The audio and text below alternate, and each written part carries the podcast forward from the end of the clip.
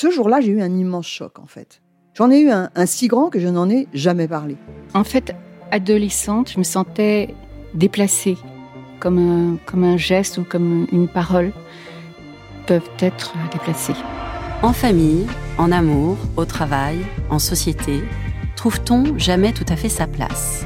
Ce sentiment d'être en adéquation avec soi-même, de se rapprocher de la personne que l'on a l'ambition d'être. Une carrière pertinente qui nous rend heureux, un entourage qui nous aime pour ce que nous sommes, une vie qui nous ressemble ou tout du moins nous trahisse le moins possible. Parfois, ce sentiment de cohérence arrive vite, parfois plus tard, quelquefois jamais. Le plus souvent, il se déplace par vagues. Je suis Marion Ruggieri et dans le podcast Les Vagues, un tout nouveau podcast de Elle, j'interrogerai des personnalités sur le moment où elles se sont senties à leur place pour la première fois, mais aussi le moment où elles se sont senties déplacées. Je me rendrai chez elles ou dans un lieu cher à leurs yeux pour qu'elles me racontent ce jour fondateur où elles se sont dit ⁇ Là, je suis bien, je suis là où j'ai toujours voulu être, et c'est moi ⁇ Découvrez et écoutez les vagues à partir du 24 octobre sur toutes les plateformes de podcast. Bonne écoute. Hiring for your small business? If you're not looking for professionals on LinkedIn, you're looking in the wrong place. That's like looking for your car keys in a fish tank. LinkedIn helps you hire professionals you can't find anywhere else, even those who aren't actively searching for a new job but might be open to the perfect role. In a given month, over 70% of LinkedIn users don't even visit other leading job sites. So start looking in the right place. With LinkedIn, you can hire professionals like a professional. Post your free job on linkedin.com slash people today.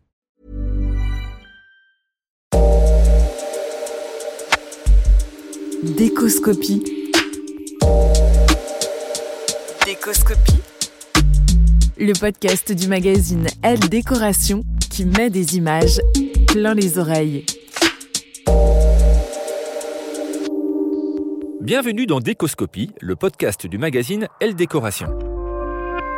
Dans ce format original, nous partons à la rencontre de personnalités de la déco pour découvrir les œuvres d'art, les événements, les personnalités et les lieux qui les font vibrer et les inspirent au quotidien.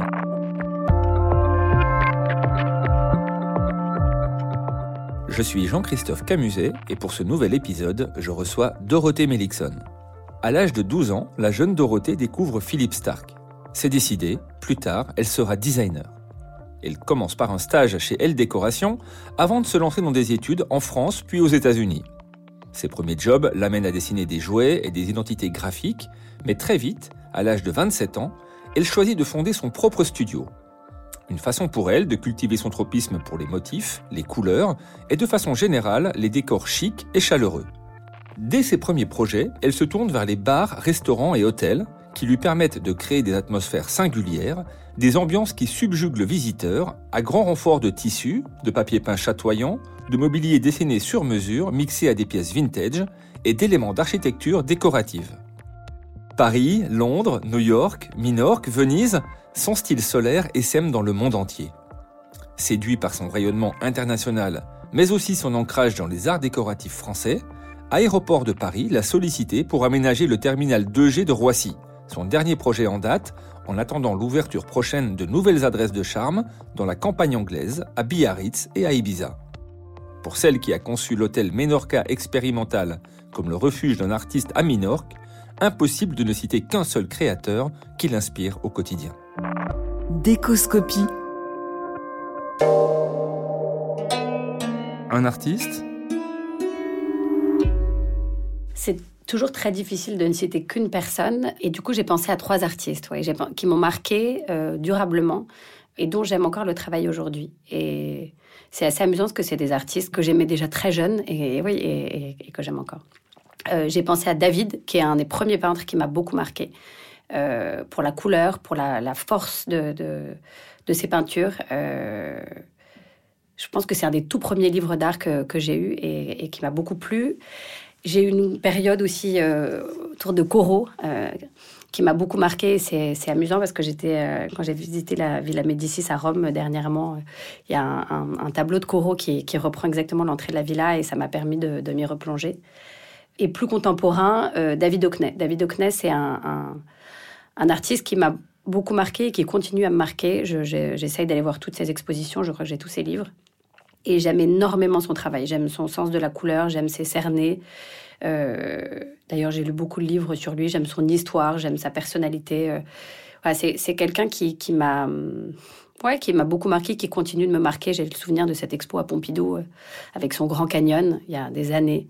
Et qui était, je sais pas, à la Guernica, quoi, une espèce de tableau géant qui n'en finissait pas, qui, qui m'a impressionné. Une musique I'll just tell you, you're only temporary when the feelings are now. Company is your own, and there's no one to say, No, you're not insane. What's it mean? Oh, I know I can't think of anymore. Please tell me now, what's the reason I need therapy? Alors j'écoute beaucoup de musique au bureau. Euh, d'ailleurs, je me fais toujours un peu critiquer sur mes goûts musicaux. C'est assez marrant par, l'équipe. Donc je les laisse prendre un peu le relais. Et je mets mon casque. Et en l'occurrence, euh, là j'ai découvert Jacoten euh, sur TikTok. Pourtant, je suis pas... je suis assez rarement sur TikTok, mais je, suis tombée sur cet artiste. Et c'est vrai que cette voix très grave, très marquante, m'a beaucoup plu. Et, son personnage et, et j'étais extrêmement surprise de voir qu'elle n'était pas encore sur, les, sur Spotify et sur les autres plateformes. Mais mais oui, je l'ai beaucoup, je l'ai du coup beaucoup écouté, euh, écouté en boucle comme je fais. Moi, j'écoute les trucs en boucle jusqu'à m'en lasser. J'aime beaucoup de choses, euh, un peu de toutes les époques. Euh, j'écoute aussi beaucoup Bon Entendeur, c'est un truc que j'aime bien. des trucs vieux comme Simon et Garfunkel que j'écoute en boucle aussi. Je crois que j'ai des goûts moins affirmés dans la musique que je peux en avoir dans, dans l'art ou dans la déco. Et du coup, j'écoute beaucoup de choses. J'écoute beaucoup de choses, je m'y intéresse, je regarde ce qu'écoutent les jeunes. Je suis assez... je picore un peu dans la musique son.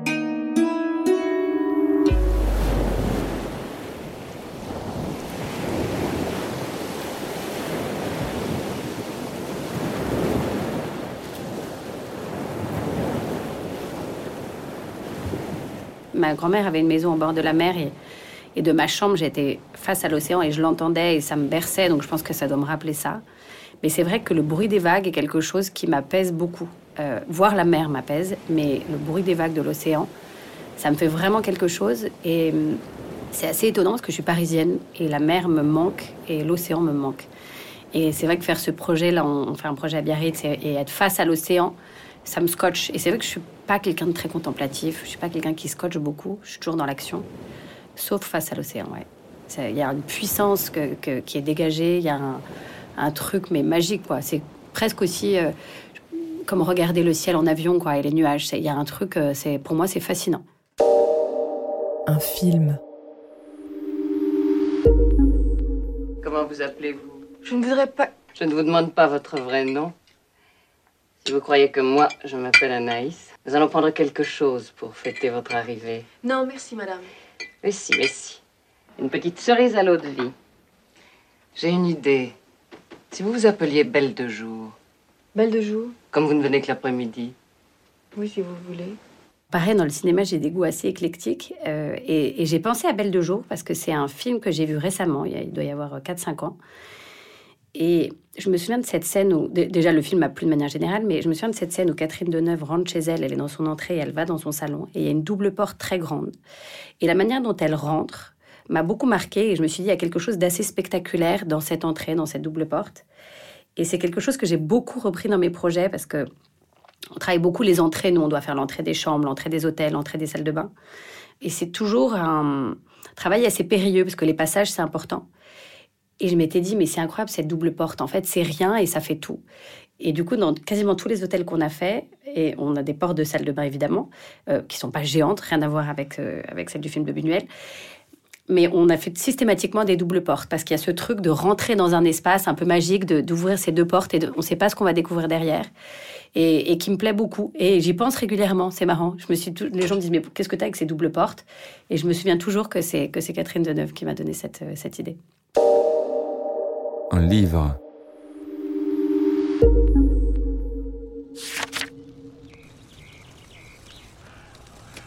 Christophe a mis au point une nouvelle routine pour se faire du muscle. Chaque soir, après le collège, il enfourche son VTT et descend vers le centre de Cornécourt. Puis il prend la direction de la zone Suprema 2000 jusqu'à la côte des pompiers. Quand on la voit, On comprend mieux ce qu'entendent les gens quand ils disent que la ville est prise dans une cuvette. Pour un gamin de son âge, cette côte, c'est quasiment le Ventoux. Alors, il s'élance, profite de la descente avant le feu et grimpe aussi loin que ses jambes le lui permettent. Au début, il ne va pas au-delà de l'arrêt de bus et s'écroule sur le trottoir hors d'haleine. Mais à force, il gagne du terrain, un mètre après l'autre. C'est une aventure déprimante car la côte est sans surprise ni clémence. Elle lui enseigne cette arithmétique du progrès, où l'on n'additionne jamais que des miettes. Et quand par malheur il doit renoncer à cet exercice à cause des intempéries, il a l'impression de perdre un peu de sa force, de manquer un irremplaçable rendez-vous. Jour après jour, il réédite ce nécessaire supplice. Et parfois, toute la vie semble résumée là. Une pente dans un bled, un môme sur son vélo, un centimètre de plus à la tombée de la nuit. La côte résiste et lui s'obstine. Il faut tenir changer.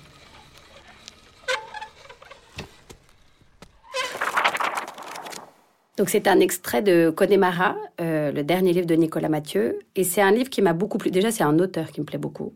J'aime ses livres, même j'ai vu beaucoup d'émissions sur lui, j'aime sa personnalité, j'ai écouté ses podcasts. C'est quelqu'un qui me plaît et en fait ce qui me plaît beaucoup dans, sa littérature, c'est ses descriptions. Moi j'ai un imaginaire très fort, j'imagine beaucoup de choses et je visualise beaucoup les choses. Quand on me raconte quelque chose, je le visualise tout de suite. Et lui, sa manière de décrire les choses euh, est tellement, je sais pas, bien, bien écrite, euh, tellement précise que ça m'amène complètement dans son univers et, et, je vois vraiment des images euh, dans son écriture. Et, et c'est vrai que euh, ouais, chacun de ses livres m'a vraiment transporté. Je trouve qu'il a, il a cette manière de décrire qui est qu'on trouve si rarement et qui est si bien faite. Un événement historique. Une carcasse littéralement broyée. L'état de la voiture témoigne de la violence extrême du choc. La puissante Mercedes était lancée à pleine vitesse dans le tunnel de l'Alma, en plein Paris, vers 0h30, sans doute plus de 150 km/h. Pour une raison encore inconnue, elle est venue heurter le mur, puis l'un des piliers du tunnel. À son bord, quatre personnes Lady Diana, son ami Dodi Al-Fayed, un garde du corps et le chauffeur. Pour fausser compagnie au paparazzi qui les suivait à moto, le chauffeur aurait alors décidé de rouler très vite, trop vite. Je me souviens précisément de, l'émission, de la mort de Diana, l'émotion que je ressentais. Et, en voyant tout, ce qu'on raconte en ce moment sur la famille royale, je me dis que c'était incroyable d'avoir été aussi touchée par la mort de cette femme que je connaissais pas. Et, j'ai vraiment, je ressens encore l'émotion que je sentais petite quand Diana est morte. Mais par contre, c'est vrai que le personnage de Diana, euh, cette femme, cette mère, cette, euh, princesse, euh, m'a beaucoup plu. Et, et, pas du tout dans un trip de conte de fées, parce que je suis pas du tout là-dedans. Mais je la trouvais euh, forte et remarquable. Et c'est vrai que j'ai toujours eu beaucoup d'admiration pour les femmes fortes. Et, et, et, et voilà, je, je pense que c'est pour ça qu'elle m'a marqué et que sa mort m'a rendue si triste à l'époque. Un artiste? Je me suis dit que j'avais un petit peu comme dans la chanson de Julien Clerc, une euh, double enfance. Il y a une chanson comme ça qui s'appelle. Parce que j'ai vraiment la, la, partie paternelle et la partie ma maternelle qui ne se croisent pas. Je n'ai jamais vécu avec les, les deux ensemble. C'est vraiment deux univers euh, parallèles. Et je me demande encore comment ces deux-là ont pu euh, même se rencontrer. J'adore Sophie. Euh, Cindy Sherman et Sophie Calle, c'est deux artistes euh, très différentes, mais que j'aime énormément et, depuis très longtemps. Euh, Sophie Calle, pareil, j'ai tous ses livres. J'ai un truc un peu bizarrement fétichiste, mais et, ce podcast, j'ai trouvé génial. J'adore. Elle raconte le, elle raconte son père, le goût de son père, sa mère, ses amis, euh, et la manière dont elle le raconte est pas du tout voyeuriste ou, au contraire, elle raconte ce que ses parents lui ont donné, transmis et comment elle a transformé ça. Et, euh, je trouve que c'est hyper intéressant. Elle, a une manière de, je sais pas, de s'exprimer, une franchise. Euh, ouais, quelque chose qui, me plaît beaucoup chez elle. Et c'est marrant parce que quand on faisait l'hôtel à Venise, j'ai découvert le l'hôtel dans lequel elle a elle, elle, a fait un de ses premiers, un de ses premiers projets que j'avais découvert où elle était femme de chambre et elle, elle fouille dans les valises des gens sans, en essayant de jamais les croiser. Et, euh, et, complètement par hasard, j'ai sympathisé avec le propriétaire de cet hôtel et j'ai découvert que c'était là. Et euh, du coup, c'est vrai que ça m'avait beaucoup touché. Est-ce que c'est un. Je ne sais pas si ça m'a marqué dans le fait que je fasse des hôtels aussi, mais, mais cette, euh, ce, ce projet-là m'avait beaucoup, beaucoup séduit à l'époque, oui. Quand elle était petite, elle allait déjeuner à la coupole. Euh, donc elle avait, je sais pas quoi, euh, je sais pas quelle somme, une somme pour aller déjeuner à la cantine, et qu'elle avait négocié avec le directeur de la coupole que pour cette somme, elle puisse manger une demi-omelette et avoir un verre d'eau. Donc tous les jours, elle allait déjeuner toute seule à la coupole au lieu d'aller à la cantine. Et elle raconte que quand la coupole a été vendue au groupe Flow, elle s'est dit bon, la coupole va fermer, ce sera plus du tout la même histoire. Le directeur de la coupole, qui, était devenu un, de ses amis, même, malgré la différence d'âge, ne sera plus là. Et elle a fait le dernier repas de la coupole, c'est-à-dire qu'elle est restée jusqu'au bout. Euh, elle a fait un grand dîner avec ses amis, elle a gardé l'addition, elle a demandé à chaque personne du staff de donner leur tenue. Et, elle a tout gardé. Et, dans, dans, cette idée de se dire, et elle a fait ça dans plein d'événements, elle raconte à la librairie La Une, quand elle a fermé, elle a été la dernière cliente, elle a acheté le dernier livre. Et, cette histoire qu'elle se crée avec les lieux, moi les lieux sont très importants pour moi évidemment, euh, je trouve ça assez génial. Je trouve ça assez génial le lien qu'elle crée. Ouais, elle me fascine vraiment. Une œuvre d'art. C'est difficile de dire une œuvre d'art préférée, mais une œuvre que j'aime beaucoup euh, et que j'ai revue récemment euh, à New York, au Whitney, c'est le cirque de Calder. Déjà, moi, j'ai beaucoup travaillé quand j'étais jeune le fil de fer. C'était un truc que j'aimais bien. Euh, j'avais fait beaucoup de sculptures. Et je trouve ce cirque génial. Enfin, quand on voit la vidéo, le, le, fait que Calder ait réussi à... Je suis très attachée à l'enfance, moi. Euh, bah, j'ai dessiné des jouets, comme, comme tu le disais, mais c'est un, un, truc important et je repense souvent à ce que j'étais quand j'étais jeune, ce que je voulais dans la vie, et voilà, et ce que je ne me suis pas trahie. Et lui, il a gardé ce truc très enfantin de ne pas trop se prendre au sérieux alors que c'est Calder. Et c'est quand même génial quand on voit l'haltérophile avec son truc qui tourne. Et, avec rien, le lion, c'est un bouchon euh, avec juste une petite silhouette et trois poils. Et on comprend exactement le lion, on comprend sa posture. C'est fait avec rien et c'est la narration est dingue. Mais vraiment, euh, ouais, c'est un truc qui m'a marqué. J'ai emmené voir mes enfants et, je leur ai partagé ça parce que je, trouve que c'est... Euh, même, j'adore le reste du travail de Calder, mais celui-là est particulièrement impressionnant. Un bâtiment. Les avis continuent à être partagés sur les qualités esthétiques de cette bâtisse de 170 mètres de long sur 50 de large. Les opposants parlent de raffinerie de pétrole, de monstres à tuyaux. Les amateurs, pour leur part, s'extasient sur l'originalité de la réalisation. Reste qu'avec le centre Pompidou, Paris se verra doté d'une unité artistique capable de rivaliser avec les plus grands musées d'art moderne du monde. Un qui est important pour moi, c'est le, centre Georges Pompidou. Déjà parce que c'est à Paris et que je suis parisienne et que la ville de Paris m'a beaucoup, euh, beaucoup influencée et continue de m'influencer. Mais parce que c'est un bâtiment que je trouve extrêmement réussi. Déjà, j'adore le fait qu'il y ait cette vue sur Paris. Parce qu'en fait, euh, c'est un des bâtiments qui met le plus en valeur Paris, je pense, parce qu'il nous donne accès à tous les toits. L'architecture est géniale. Pareil, j'ai vu les vidéos de l'époque euh, quand il, quand il commence à annoncer la création de ce bâtiment et, tous les riverains qui, qui râlent. Mais qu'est-ce que c'est que cette horreur avec tous ces tuyaux? Ça va dénaturer Paris, alors que c'était un parking lugubre. Et, voilà, et ce truc de la modernité aussi, moi, ça me fait toujours marrer. Les gens ont toujours peur de la modernité. Là, quand on parle du métaverse, les gens paniquent. Euh, c'est génial qu'ils aient amené cette modernité. Je trouve ça génial que, que, Paris ait eu l'audace d'avoir ce bâtiment qui aujourd'hui n'a pas bougé. Je trouve qu'il est encore euh, extrêmement réussi. Et l'architecture d'intérieur est réussie. Parce qu'on a souvent quand même ce truc dans les bâtiments, des bâtiments très beaux, ou, surtout dans les musées où les pièces intérieures sont peut-être parfois moins réussies. Et là, je trouve que c'est parfait. Ça met hyper bien en valeur. Les, les, expositions sont hyper bien mises en valeur. Et ouais, c'est, un, je, trouve que c'est un des bâtiments les, les plus réussis. Ouais. Un endroit? Si je dois trop penser à un lieu maintenant où j'aimerais être et où je crois que je me sens bien, euh, c'est Venise. Venise, c'est un endroit que je, où je, vais depuis longtemps, que j'aime énormément. Et je pense que c'est la présence de l'eau qui, doit avoir cette influence-là.